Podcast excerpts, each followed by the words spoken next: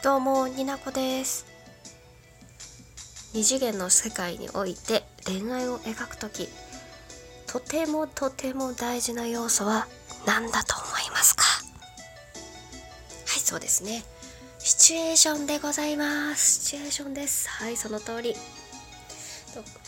今ちょっとなんか声の感じいつもと違くないと思った人あの伝わってる人です。はい。これ何をやろうかと思ってたかと言いますとダミーヘッドマイクっぽく撮ろうと思ったんですけど多分できてないからやめますね。はい。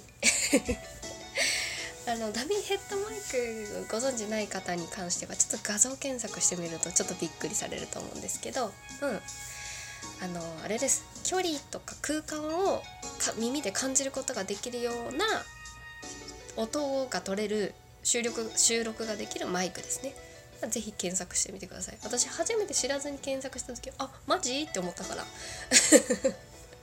いや別に気持ち悪くはないけどさ。うん。全然面白いと思うんで見てみてください。そう。で今日はちょっとオタクの女子のオタクの中いやまあでも男子もあるか。オタクの中でもちょっとディープな世界のところも足突っ込んでる感じの話をするんで R 指定はない。R 指定はないよ。ないけれども。まあ、まあ、でもディープではないって言われたらディープではないけど、まあ、ちょっとそこの感覚は人によるんですけどあのシチュエーション CD ドラマ CD ダミーヘッドマイクこの単語でピンときたはぜひピンときた人はぜひ聞いてもらいたいし興味ある人もぜひ聞いてもらいたいんですけどあのいいやって思ったらもう無理はしないでほしい。以上です。前置き。はい。ということで第39回ニナコの二次元に連れてって始めたいと思います。今日は最初に先日もらったマシュマロ読み上げたいと思います。ちょ全部は読うん、一部ね。一部読みたいと思います。こんにちは。いつも楽しく拝聴しております。まだまだ新米リスナーですが少しずつ聞かせていただいてます。突然ですがになこさんはシチュエーション CD というものをご存知でしょうか？一言で説明するのは難しいのですがさまざまなあちょ間違えた。声優さんがさまざまなシチュエーションを演じている中に自分が入り込めるようなそんな CD です。この表現とっても素晴らしい。その通りでございます。あちょっと割って入っちゃった。はい戻ります。以前発売されたシチュエーション CD で「大正黒家族」というシリーズ作品がありこの中でヒーローヒーローというキャラクターを岡本信彦さんが演じてらっしゃいます。私のおすすめは岡本さんなのでもしもしよければサンプルボイスを聞いて一言感想いただけないでしょうか。嬉しい。その後カッコがありましてリンク先に飛ぶといきなり獣耳が目に入ると思いますがになこさんはファンタジーがお好きとのことなのでおそらく大丈夫ではないかと勝手に思ってます。笑い。大正解。でその後なんかとても嬉しいことちらって書いてくれてるんですけどいいんですよ。また待ってますねマシュマロ。ということでこのマシュマロをくださったのはラジオ投下されてる二度寝様でございました。二度寝様のラジオは URL を貼らせていただきますので是非癒しボイスを聞かれたい方は聞いてください。オタクの話も好きな方は是非聞いてください。はいそんな感じで私の大好きな二度寝様からもらったマシュマロでございます。ということでこのマシュマロをもらいましてすぐさまに私は黒家族を検索しました。黒家族岡本で検索しました。すぐヒットしました。そうそう。であれなんですよ。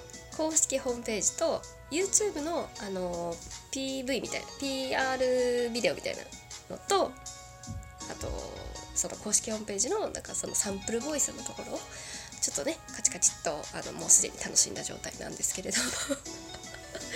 あのまず端的に先に担当直入にこのサンプルボイスを聞いて感想を伝えますとこの岡本信彦さん好きです。ありがとうございます。ツンツンしとらすね。かわいいね 国あ違う国家族じゃない。黒家族のシチュエーション CD ご存じない方はちょっと検索してみてほしいんですけどあのー、こちらの CD なんか副題みたいなの。副題っていうかこう分かりやすいね。言葉がの乗っかってたんですけどそれが「彼を飼育する CD」とかありました。ドキドキしちゃうね。そうそう。でホームページとその YouTube 見たんですけど制作がリリジェットさん？リジェットさんかな？あのあれですよね。あの乙女の味方リジェットさんですよね。聞き方。あの私ディアボリック・ラバーズの CD とか持ってた。すごく好きなんですシチュエーション CD うん。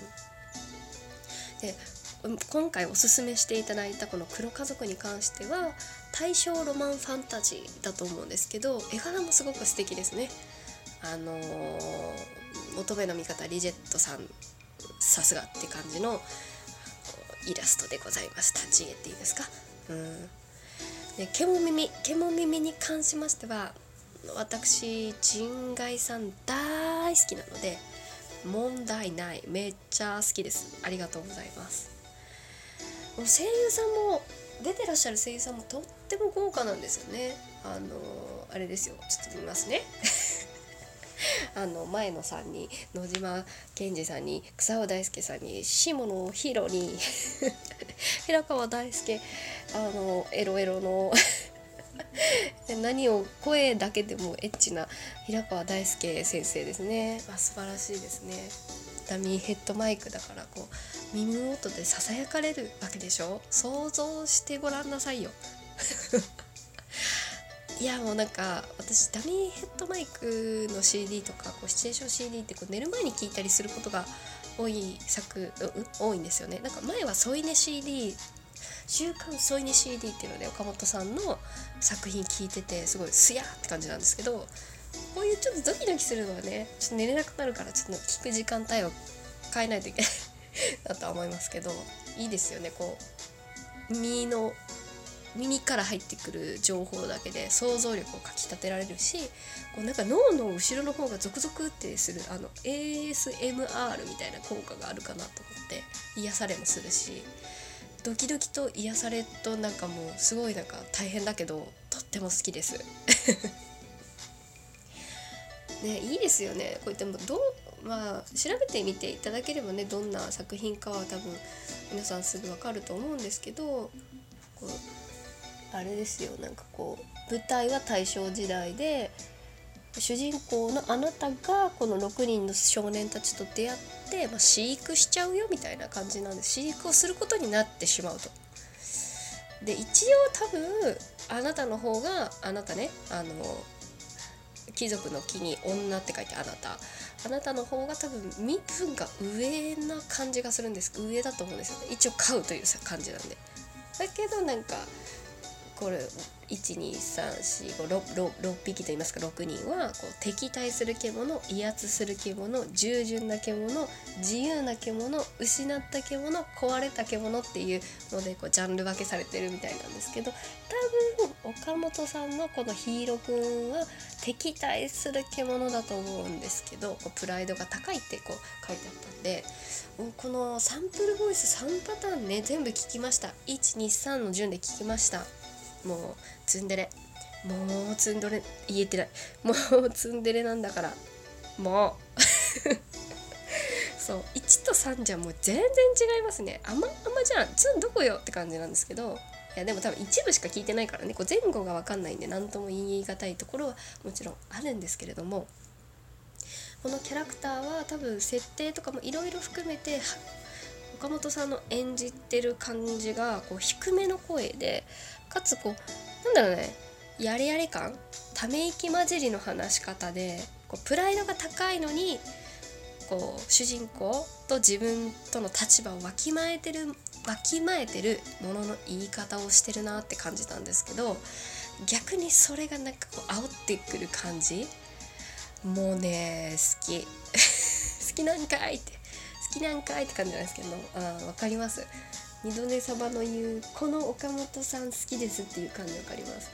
なんか他の作品とかも結構こうガンガンね強めに来るキャラクターとか暴言吐いてきちゃうキャラクターとかもいるんですけどなんかちょっと小バカにしてるとは違うんだよななんて言い方が難しいんですけどそのなんかツンってしてるのがこうデレーになってくるまでのその過程がいいんでしょうね。ちょっとマジ CD どうしよう。アマゾンで値段調べたらちょっとあの2016年の作品なんで少しお安くなっていたっていうところまで調べたマジなやつです。マジなやつですよ本当に。本当いいものをおすすめしていただいてありがとうございます。もういやもう買う買いたいけどなんかもう最近ハマってるものが多いとですねこう課金先のところと収入源とのこうバランスが最高におかしくなってきちゃって。もうねほんとあのあんまりねデータに対して課金はしないタイプでこう物に対して課金するタイプ勢なんで私。CD は物だしねちょっと欲しくなっちゃってんですけど。ちょっとねそこはねもうちょっと冷静な頭とともに考えてやっていきたいと思う。やっていきたいと思う。はいそんな感じでねダミーヘッドマイクのことももう少し話しか話したかったんですけどちょっと私足りないねこの話すると。全然足りない。足りないので今日はここまでということで本当にマシュマロいただきましてありがとうございます。二度寝様。もう二度寝様とは趣味が合うことは分かってます。他の方でも誰でもいいです。本当マシュマロで是非おすすめあったら今後とも教えていただけたらと思います。はい、最後まで聞いていただいてありがとうございました。になこでした。ありがとう。